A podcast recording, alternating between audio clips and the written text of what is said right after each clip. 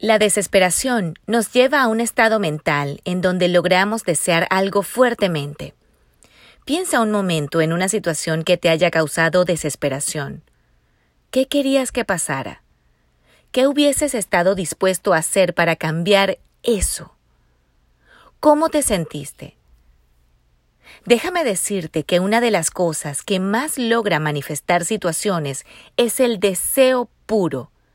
Cuando deseamos algo fuertemente, activamos mecanismos energéticos que van posicionándose para lograr atraer al plano físico las cosas que ya existen para ti, pero que aún no se materializan.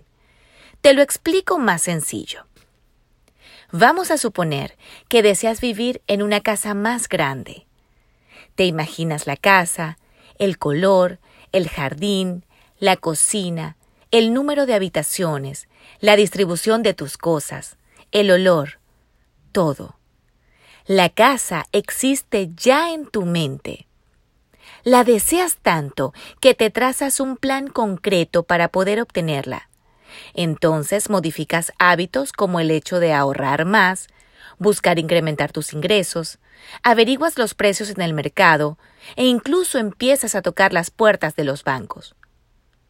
Como tu intención está enfocada en algo concreto y además estás trabajando para lograrlo, la vida, el Padre, Dios, el universo, llámalo como prefieras, empieza a obrar a tu favor. De allí es que decimos frases como las cosas se me están dando solitas, todo está fluyendo. Y cuando menos lo esperes, estarás entrando a tu nueva casa.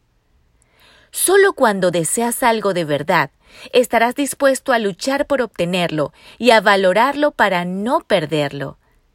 Y en el caso de que la vida te lo haya quitado, aplica lo mismo. Lucha y valora. Es por eso que te invito a mirar desde otra perspectiva aquellos momentos de desespero. Si estás viviendo uno ahora, piensa en qué deseas que pase y aférrate a ese sentimiento para que lo manejes bien y puedas convertirlo en el detonante que traerá manifestaciones a tu vida. Sígueme en mis plataformas, en Instagram como arroba Laura V. Estrada y como arroba Empoderando Nuevas Generaciones. En YouTube, Spotify y Blogger como Laura V. Estrada.